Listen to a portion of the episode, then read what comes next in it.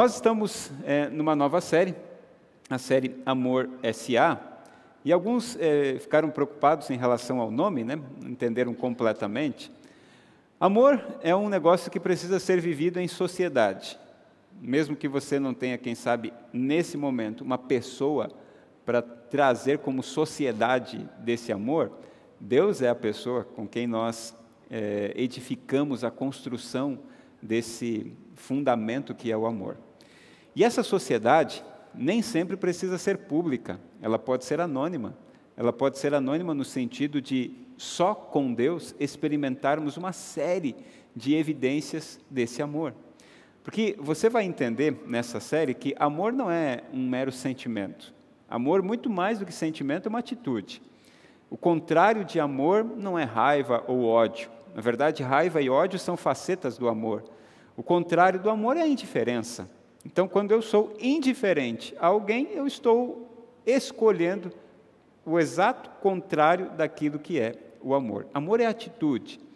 E essa sociedade do amor precisa ser vivida na mais alta plenitude por cada um de nós, para que a gente consiga receber e entregar amor na medida certa.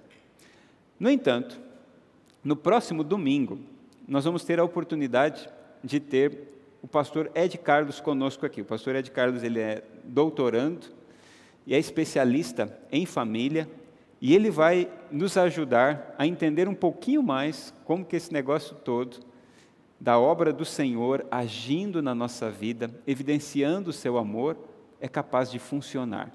Então, já convide os seus amigos para que no próximo domingo eles estejam aqui. Nós vamos ter a oportunidade de ter um, um doutor conosco tratando desse assunto e explorando como que essa vivência da obra de Deus em nossa vida, do amor de Deus preenchendo a nossa família, é capaz de alterar algumas funções que estão, quem sabe, meio enferrujadas ou até mesmo esquecidas, e muita coisa boa poderá ser experimentada por cada um de nós. Domingo que vem, então, temos essa, é, essa oportunidade de ouvir alguém que tem se dedicado, se debruçado sobre o tema, tá bom? E cada domingo, a cada domingo, nós vamos ter a oportunidade de entender quais são as linguagens que Deus usa ou quais são as formas que Deus usa para nos impressionar com o seu amor. Hoje, nós vamos conversar um pouco sobre as palavras. Como que as palavras são uma das maiores formas de Deus nos apresentar o seu amor. Quantas palavras você fala ao longo do dia? Você já contou? Alguém aqui já, já teve essa, essa ousadia de contar as suas palavras? Esses dias atrás, eu estava contando os passos para chegar aqui, da minha casa até aqui. Agora, eu nunca parei para contar as palavras que eu falo. Né? Às vezes a gente conta uma série de coisas, né? Quantas viagens fizemos, quantos presentes recebemos, quantas vezes nos machucamos, quantas vezes nós é, ficamos de castigo. Enfim, tem gente que gosta de colecionar as suas contagens. Porém, você já contou as suas palavras? Existe uma informação, a informação de que as mulheres falam, em média, 20 mil palavras por dia e os homens 7 mil. Você já ouviu essa informação? Uma vez já, já declararam isso para você? O que, que você acha? Isso é, é verdade ou é fake? Deixa eu perguntar só para os homens, só para os homens. Dos homens que aqui estão, quantos acham que isso é verdade? Nossa, mãe. E para as mulheres que aqui estão, quantos acham que isso é verdade? Pouquíssimas aqui, né? E agora, será que é, que é verdade? Será que é falso? Será que é fake esse negócio todo? Bom, eu procurei pesquisar com uma é, abrangência um pouco maior esse assunto, e eu posso afirmar, depois da pesquisa que eu fiz, que essa história de que os homens, que as mulheres falam 20 mil palavras por dia e os homens 7 mil, isso é fake. Não é verdade. A Universidade da Califórnia, sediada lá na cidade de Santa Cruz, recebeu três pesquisadores. Aqui estão os nomes deles. Campbell Lieber, Deborah James e a Janice Drake. Essas três personalidades, esses três pesquisadores, se debruçaram sobre o assunto. Fizeram 73 estudos com crianças, meninos e meninas, e 56 estudos com adultos, homens e mulheres.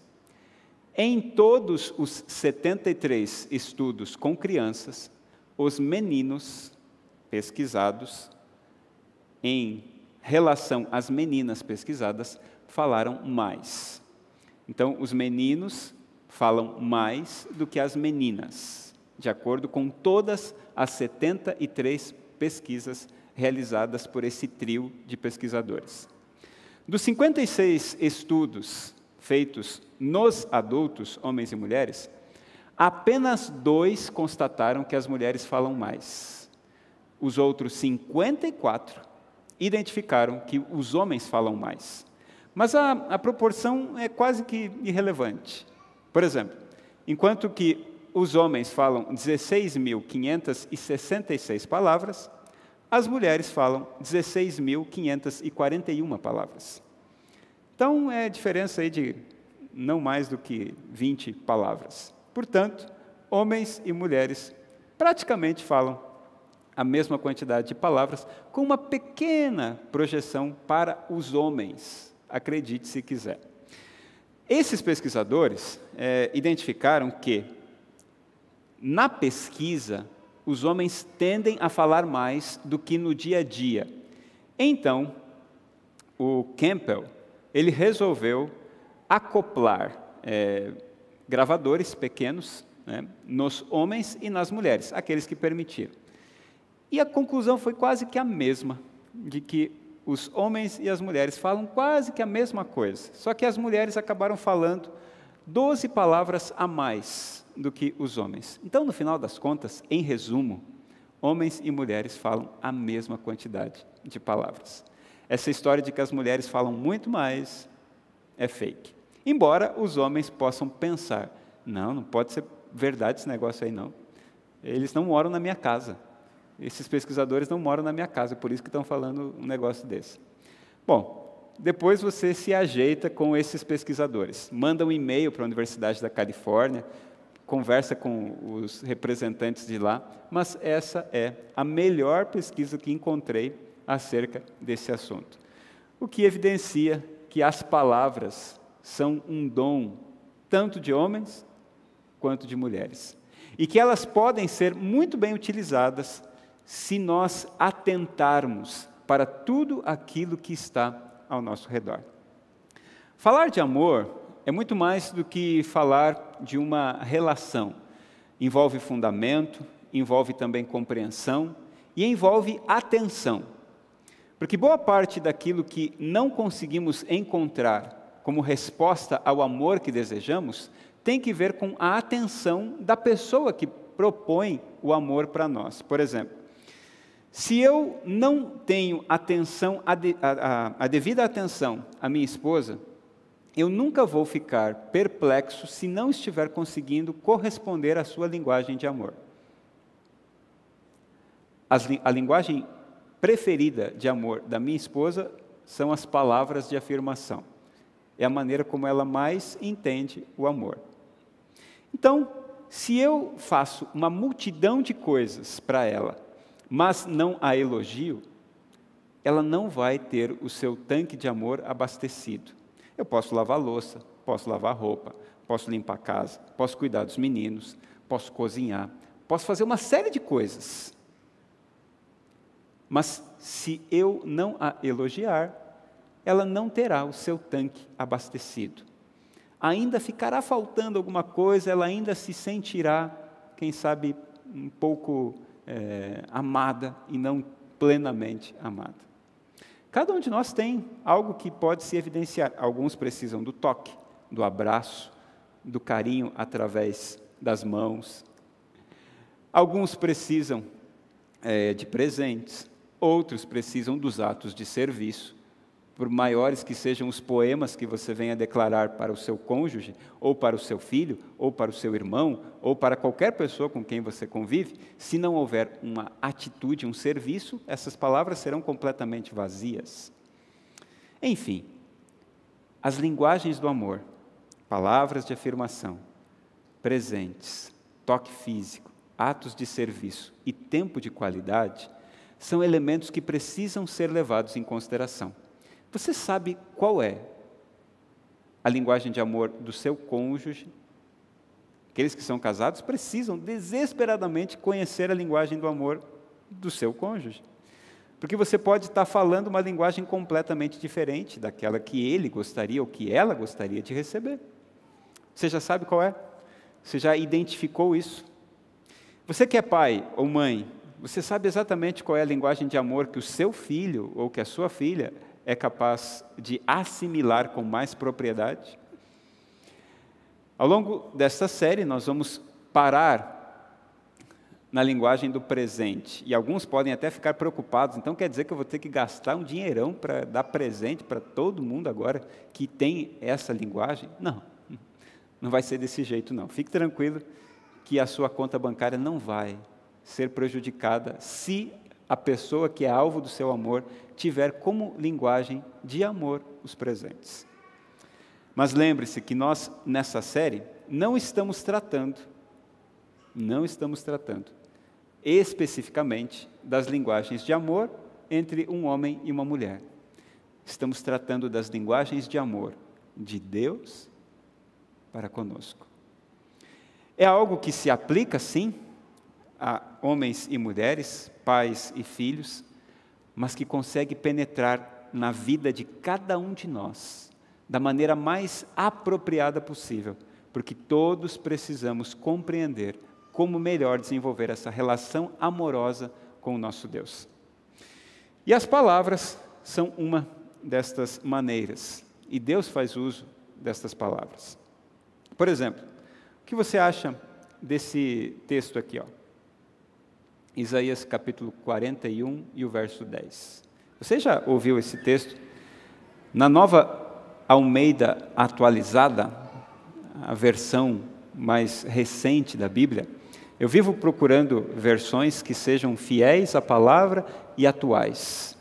Por um tempo utilizei a nova versão transformadora e agora essa é a melhor que nós temos no momento. A nova Almeida atualizada. É a mais fiel de todas e a mais contemporânea em relação a isso. E ela diz assim: Não tema, porque eu estou com você. Não fique com medo, porque eu sou o seu Deus. Eu lhe dou forças, sim, eu o ajudo, sim, eu o seguro com a mão direita da minha justiça. Não é uma palavra apropriada para qualquer ser humano? Você já ficou naqueles dias assim, pensativo sobre algum problema que você estava enfrentando, e de repente alguém soprou esse texto para você, ou os seus olhos caíram em Isaías capítulo 41, verso 10. Já aconteceu isso? Isaías 41, verso 10 é um alento do Senhor, é um sopro de amor do Senhor para com cada um de nós. Ele está dizendo assim: ó, não tema, mas há uma razão para não temer. E a razão é essa: porque eu estou com você. Você consegue compreender isso? Deus está pedindo para a gente não ficar com medo porque Ele está conosco. Ele está dizendo para a gente não ficar com medo porque Ele é o nosso Deus. Alguns de nós temos dificuldade em entender que Deus é nosso. Por exemplo, eu me deparo muito e já falei isso aqui algumas vezes, com pessoas que dizem assim: Pastor, ora por mim, porque a sua oração é mais poderosa do que a minha. Escutei várias vezes isso. Pessoas que me dizem isso, claro que eu vou receber com carinho esse pedido e vou orar, e tenho feito isso para todos aqueles que pedem. Mas tais pessoas estão entendendo assim: Deus é mais do pastor do que meu. E não é assim. Ele é tão meu quanto seu. Ele é tão próximo de você quanto de mim. A questão é o quanto nós estamos interessados em estar próximos dele. Ele está dizendo para a gente não ficar com medo, porque além de ele nos ajudar, ele vai também nos mostrar o quanto ele é nosso. Ele é o nosso Deus. Lembra na oração que Jesus ensinou? Pai nosso que estás nos céus. O Pai é nosso. O Pai não é dos outros, o Pai é nosso, o Pai é meu, o Pai é seu. Ele se relaciona comigo e se relaciona com você. Está à disposição de todos nós. Essa é uma das demonstrações de carinho que Deus tem para conosco através de Sua palavra. Mas tem mais. No livro de Jeremias, no capítulo 29, verso 11, olha o que ele diz: Eu é que sei que pensamentos tenho a respeito de vocês, diz o Senhor. São pensamentos de paz e não de mal, para dar-lhes um futuro e uma esperança. Que tipo de pensamento você tem sobre você mesmo? Como você se enxerga? Uma pessoa fantástica? Uma pessoa muito ruim? Uma pessoa mais ou menos? Como que você se enxerga? Deus está dizendo para a gente: eu é que sei que pensamentos tenho a respeito de você. Eu é que sei. Nem mesmo você e eu somos capazes de entender quem realmente nós somos. Que coisa impressionante, né? Por exemplo, na série dos temperamentos, muitas pessoas vieram até mim e disseram assim: Puxa, pastor, finalmente eu entendi como que eu funciono. Estamos falando de pessoas com mais de 30, 40, 50 anos. Demorou tanto tempo para entender como que funciona. E sabe o que é mais incrível? É que quando a gente chegar lá, no céu, a gente vai entender que a gente não entendeu nada de como nós somos. Todos nós vamos chegar a essa conclusão.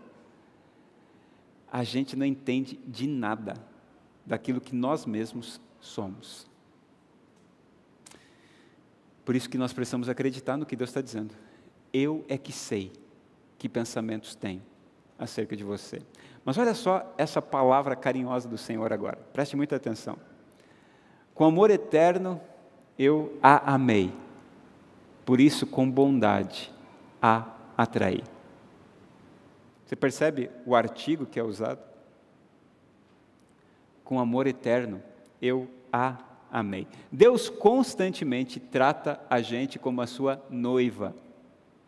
Eu sei que para nós, homens, é meio estranho né, ficar dizendo assim, eu sou a noiva de Jesus. É um negócio meio esquisito. Né? Mas ele nos trata assim por uma questão de amor e carinho e, ao mesmo tempo, intensidade da expressão do seu amor. Deixa eu, deixa eu lhe explicar melhor. Na antiguidade, quando o povo de Israel vivia é, sob a teocracia de Deus, Deus resolveu tratar o povo de Israel como uma personagem feminina. Não pela, pelo atributo que muitos julgam por aí da fraqueza feminina, porque está mais do que na cara que a mulher é muito mais forte do que o homem até. Né? Vai tentar ter filho como ela tem, você vê.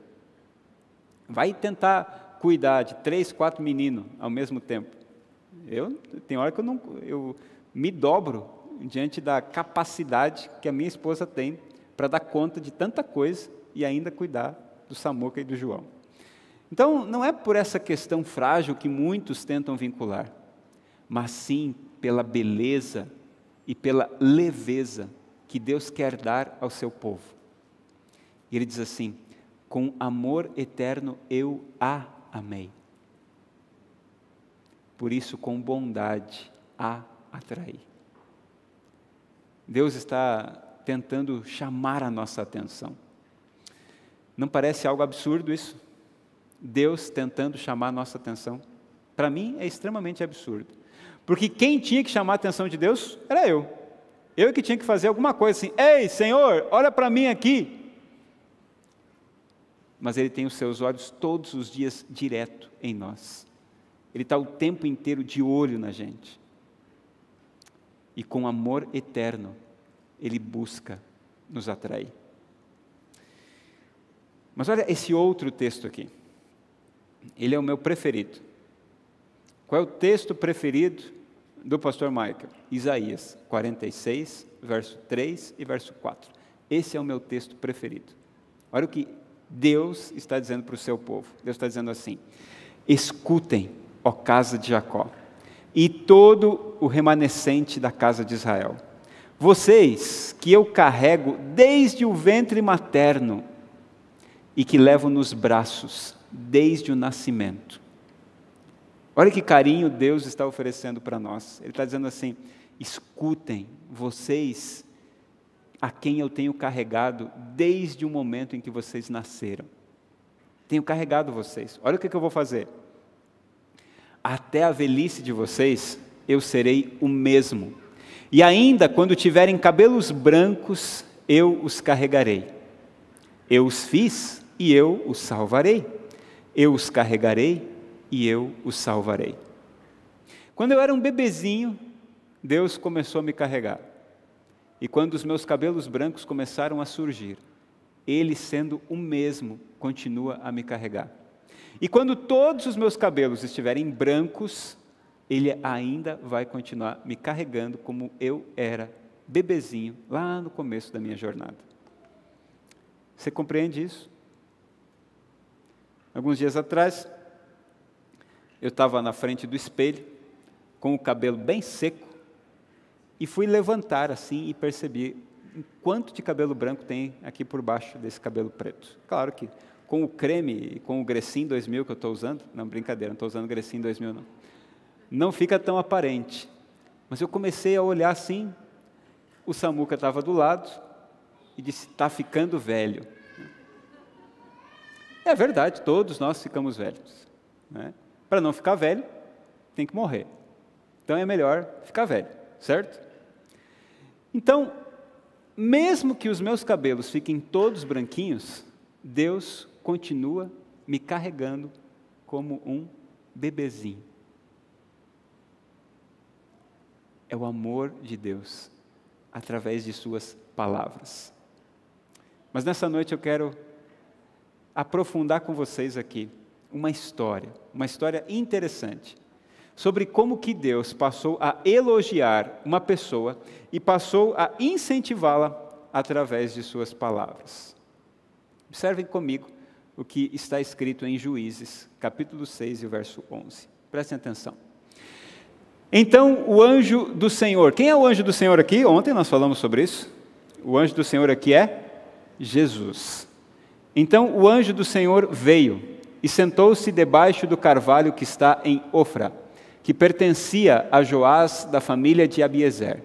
Gideão, filho de Joás, estava malhando trigo no lagar para o pôr a salvo dos midianitas. O nosso personagem chama-se Gideão. Você já ouviu a história de Gideão algumas vezes. Mas olha o que aconteceu e veja como que Deus estava mostrando a sua linguagem de amor para Gideão e como que através dessa linguagem ele pode estar falando com você. Verso 12. Então o anjo do Senhor lhe apareceu e lhe disse: O Senhor está com você, homem valente. Alguém já chamou você de valente, de corajoso, corajosa? Essa é uma mulher corajosa, esse é um homem corajoso, esse é um menino corajoso, uma menina corajosa. Quando a gente recebe algum tipo de elogio, a gente pode ter uma de duas reações. Ou a gente fica meio assim envergonhado, se retrai, porque alguns não gostam de receber elogio, pelo menos não gostam de ouvir o elogio de forma pública. Outros estufam o peito e ficam assim: manda mais, manda mais que eu estou pronto para ouvir. Receber elogio é um negócio legal. Ainda mais quando o elogio é extremamente sincero, é um reconhecimento daquilo que nós fazemos bem ou daquilo que nós já fizemos bem. Então, Todo mundo gosta de elogio. Até mesmo aqueles que se sentem desconfortáveis com o elogio, gostam do elogio, porque estão recebendo uma devolutiva, um feedback daquilo que estão fazendo.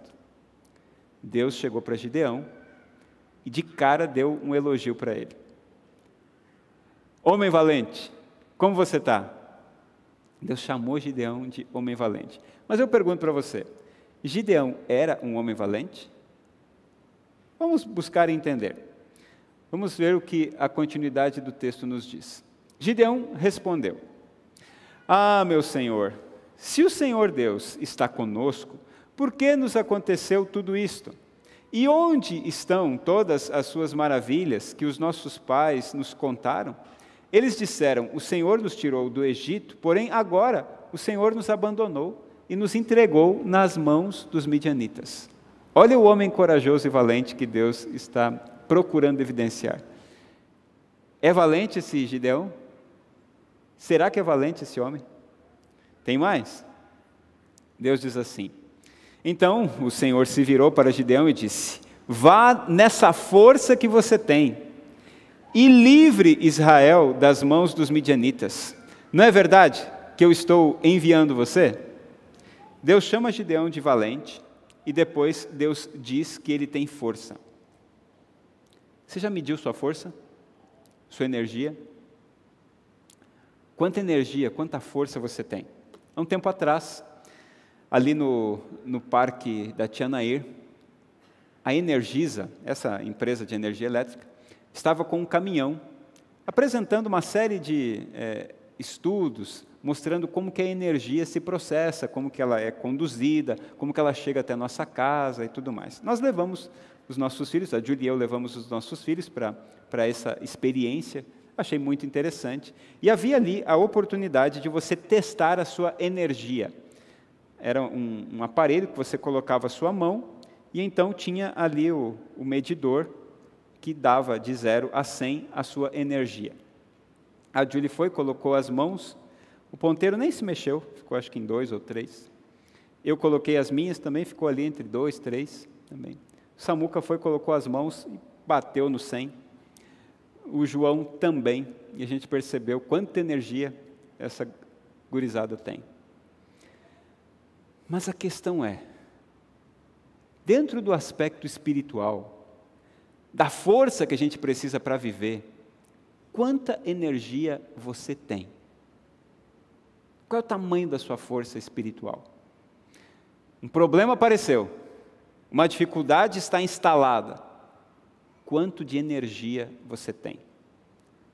Aqueles que já jogaram videogame vão lembrar das vidas que os personagens possuem. Por exemplo, eu jogava quando criança o Super Mario Bros. Lembra do Super Mario? Até hoje faz sucesso. Né? E ali tinha as vidas, né? A hora que acabava a vida, acabou, tinha que começar de novo o jogo. Pois bem, quantas vidas você tem nesse momento? Nesse grande game que você está vivendo? Porque nós estamos num jogo, e esse jogo tem bem e mal, buscando nos atrair. Quantas vidas você tem nesse momento? Quanta energia você tem? Deus está dizendo para Gideão: Gideão, vai nessa tua força. Você tem força suficiente para encarar esse problema. Qual era o problema de Gideão? Bom, Gideão não tinha problema nenhum, mas Deus entregou um problema para ele. Deus disse assim: Gideão, estou escolhendo você para lutar contra os midianitas. Já faz um tempão que o povo de Israel está escravo ou está recebendo uma oposição dos midianitas, e eu agora ouvi o clamor do meu povo e vou libertá-los dos midianitas. E escolhi você para ser o líder de todo esse exército. Por quê? Porque você é um homem valente e porque você tem força. Deus está elogiando Gideão. Deus está mostrando para Gideão o quanto ele é capaz de fazer aquilo que Deus está propondo para ele. Mas olha a resposta de Gideão. Gideão respondeu: Ah, meu Senhor, como livrarei Israel? Eis que a minha família é a mais pobre em Manassés, e eu sou o menor da casa de meu pai. Deus chama ele de valente, Deus diz que ele tem força, e a resposta de Gideão é: sou menor, tadinho de mim, ó céus, ó vida, ó azar. Essa é a resposta de Gideão. Meus queridos amigos, alguns de nós estamos vivendo assim. Deus está nos enchendo de elogios, e esses elogios, entenda, por favor, não tem que ver com você, tem que ver com Ele, com a força que Ele lhe dá. Deus está nos enchendo de elogios, mas a gente está dizendo assim: não, eu não consigo, eu não posso, eu tenho uma família que é a menor entre todos os povos. Eu não tenho a menor capacidade, estou cheio de limitações. Ó céus, ó vida, ó azar. Como nós reclamamos. E como é ruim ficar perto de quem reclama. Você já ficou perto de pessoas reclamando? Você já ficou perto de gente que só olha para baixo, que só olha para os defeitos, que só olha para as impossibilidades? Deus nos levanta, Deus nos evidencia, Deus nos chama para uma tarefa, mas o que a gente faz é olhar para a impossibilidade, para todas as circunstâncias difíceis. Mas Deus não desiste, não. Porque uma de suas maiores atribuições é a perseverança com o ser humano. E nós, seres humanos, somos cabeça dura demais. Mas Ele é mais ainda, porque Ele insiste em nós. Mas o Senhor disse: já que eu estou ao seu lado, você derrotará os midianitas como se fossem um só homem. Está entendendo? Gideão é o seguinte: para de ficar olhando para aquilo que você tem, para de ficar olhando para as, para as impossibilidades, para de ficar olhando para a sua casa, para de ficar olhando para a sua família, para de ficar olhando para as suas ferramentas. A vitória depende de mim. E já que eu estou do seu lado, você vai derrotar esses medianitas como se fossem um só homem. Acredita em mim, Gideão. Gideão faz uma série de provas a Deus. Deus entra na linguagem de Gideão. É incrível isso, não é? Deus, é, Gideão diz assim: Olha, Senhor, para eu saber se realmente eu vou vencer essa batalha, e é o Senhor que está me chamando, eu vou deixar aqui um novelo de lado, e eu preciso que o Senhor deixe ele sequinho. Vai ter orvalho amanhã, mas eu quero que ele fique sequinho. E Deus faz. Depois ele pede o contrário. É o seguinte: eu quero que só uma parte fique molhada e o resto seco. Deus faz. Por que, que Deus faz isso? Porque Deus gosta de conversar na nossa linguagem. Deus gosta de falar com a gente. Sabe quando você tinha o seu filhinho pequeno e você tinha que falar na linguagem dele? Quando o Samuel era pequenininho, ele não conseguia falar negócio, ele só falava gnócio, gnócio, gnócio, gnócio. E eu passei a falar gnócio por um bom tempo junto com ele. Era a maneira de eu entrar na linguagem dele. O mais impressionante é que Deus fala conosco na nossa linguagem. Ele se abaixa, sabe? Ele entra na nossa pequenez para conseguir interagir conosco ele vai até onde você é capaz de entendê-lo. Gideão diz: Senhor, se o Senhor me mostrar isso, eu então vou. Deus mostra. Não, Senhor, agora vamos fazer o contrário. Agora o Senhor me mostra desse outro jeito. E acontece. Essa semana eu estava viajando pelo interior do estado aqui do Mato Grosso e estava conversando com um colega, um, um, colega de trabalho foi junto comigo, e ele me contou uma de suas experiências. Eu achei impressionante. Ele disse que ele estava na faculdade e ele começou a se interessar por uma moça. Ele olhava para essa moça, essa moça olhava para ele, e aí, de repente, ele tomou um pouquinho de coragem e começou a conversar com ela. Mas ele então é, começou a conversar com Deus: Senhor, é ela mesmo? É com ela que eu devo namorar? Porque o Senhor sabe que eu vou namorar para casar. Então, é ela mesmo, Senhor? E não vinha resposta nenhuma. Até que numa noite, ele estava dormindo, e ele acordou com o nome dela sendo gritado. Acordou apavorado assim, e viu que não tinha ninguém por perto. Ninguém. Voltou a dormir. E alguns minutos depois, de novo. Lembra daquela história de Samuel? Mais ou menos desse jeito. Não foi três vezes, foi só duas. E ele começou a ficar intrigado com aquilo. Passou-se dois meses e de novo ele foi acordado com alguém gritando o nome dessa menina, dessa moça. Ele pensou: deve ser ela mesmo. Deus está me dizendo que é ela. Naquela ocasião, dois meses depois, a moça começou a conversar com um outro rapaz. Ele demorou demais na jogada, né? E ela começou a conversar com outro rapaz. E alguns dias depois começou a namorar com esse outro rapaz. Havia uma festa, um jantar dos namorados, e todos estavam sendo convidados a convidar uma moça para esse jantar. Ele estava lá na dele, porque ele queria aquela moça, mas aquela moça já estava com o namorado e ficou na dele. Mas o seu coração palpitava por ela. E então, ele decidiu fazer um pedido, uma oração a Deus. Ele orou assim: Senhor, se é ela mesmo, manda o namorado dela me oferecer ela para ir no jantar comigo. Você acredita num negócio desse?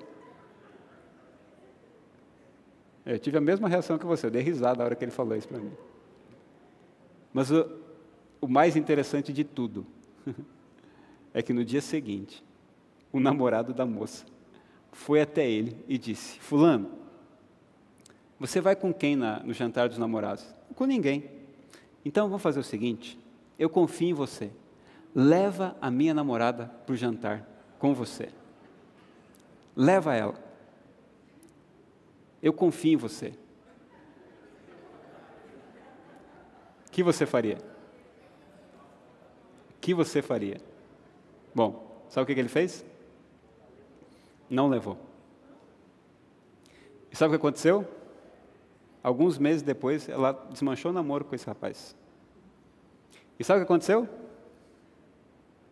Ela casou com outro.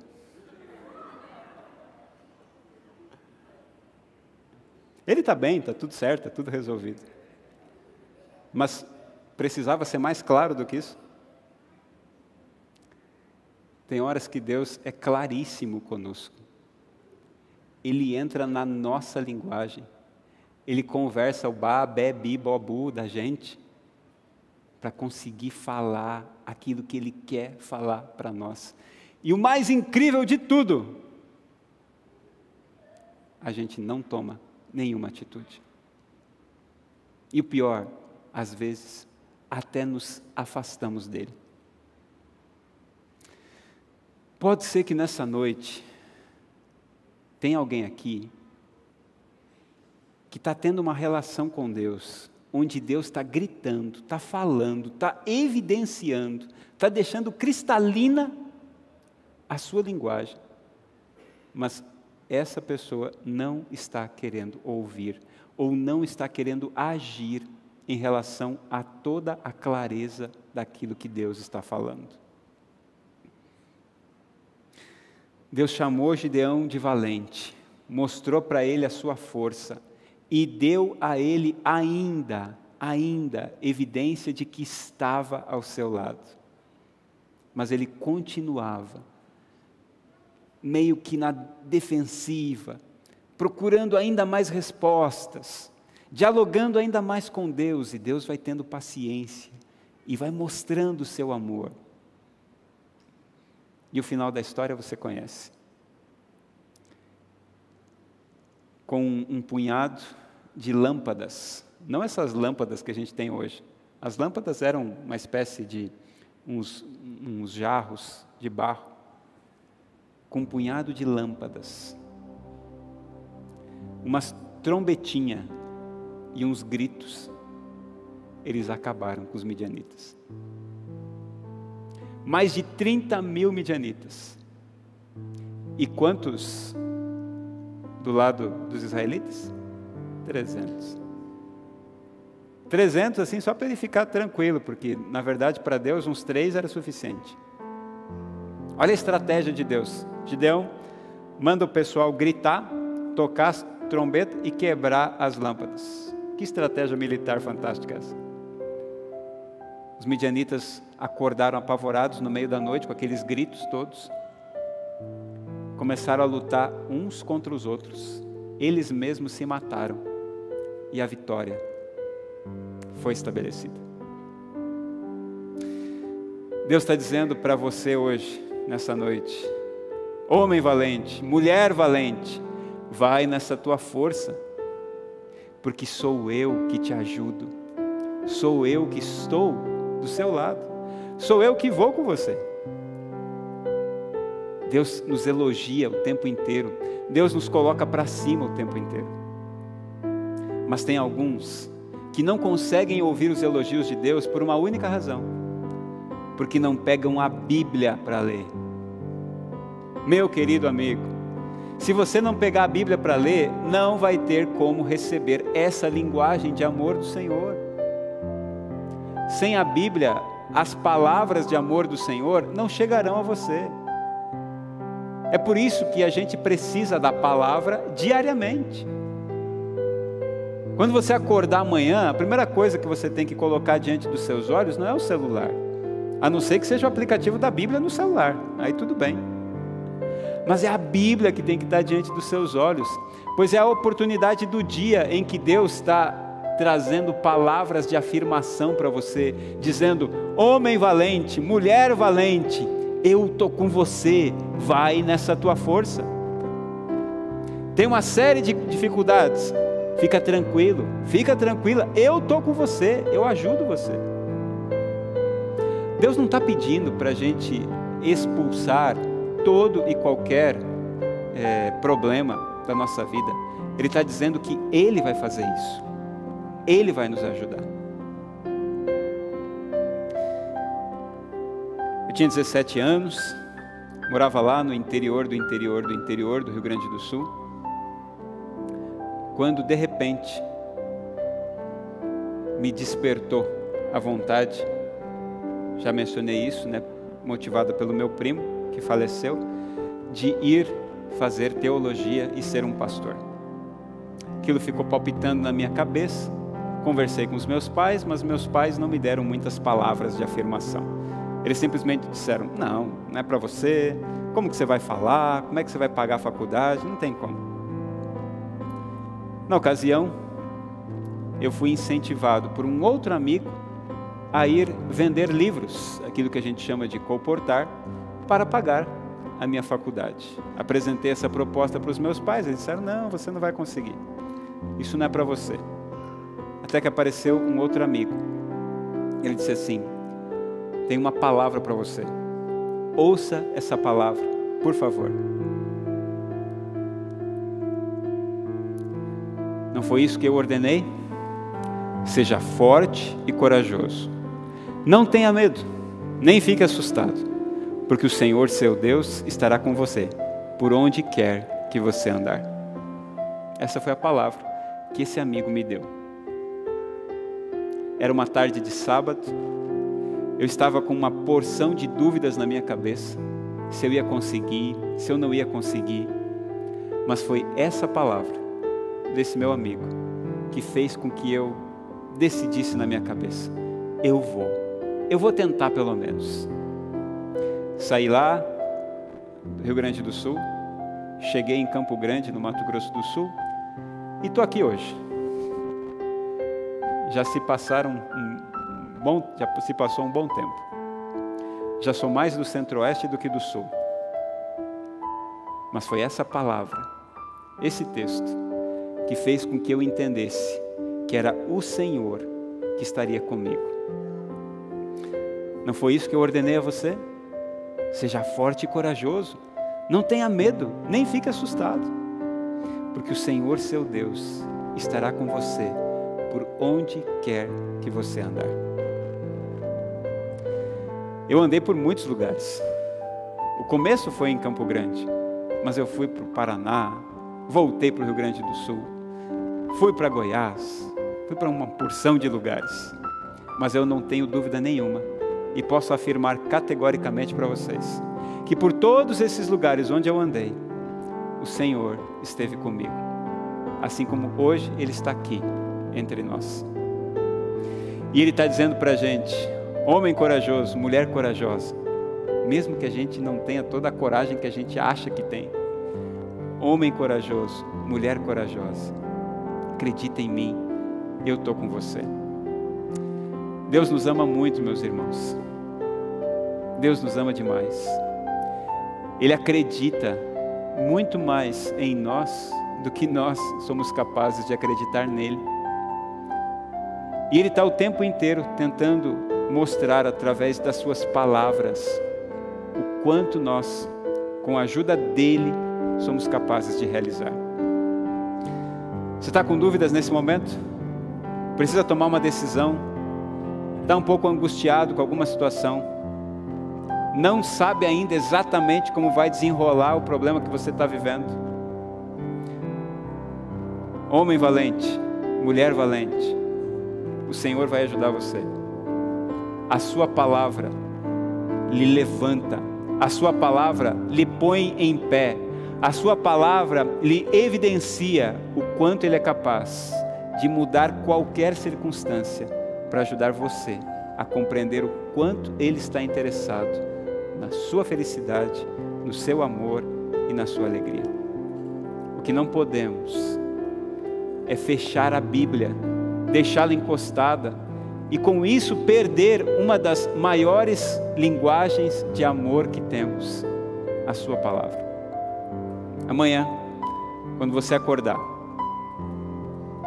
que a primeira coisa que esteja diante dos seus olhos seja o Senhor lhe enchendo de coragem, lhe enchendo de elogios, não porque você merece ou tem, mas por causa da misericórdia do Senhor, de Sua graça, de seu esplêndido amor. Tem alguém aqui disposto a aceitar os elogios? os incentivos e o amor do Senhor? Amém. Que assim seja. Não feche a Bíblia, não feche a boca do Senhor. Deixe Ele falar com você e deixe Ele lhe encher de coragem, em nome daquele que é amor por natureza, nosso Salvador, Cristo Jesus.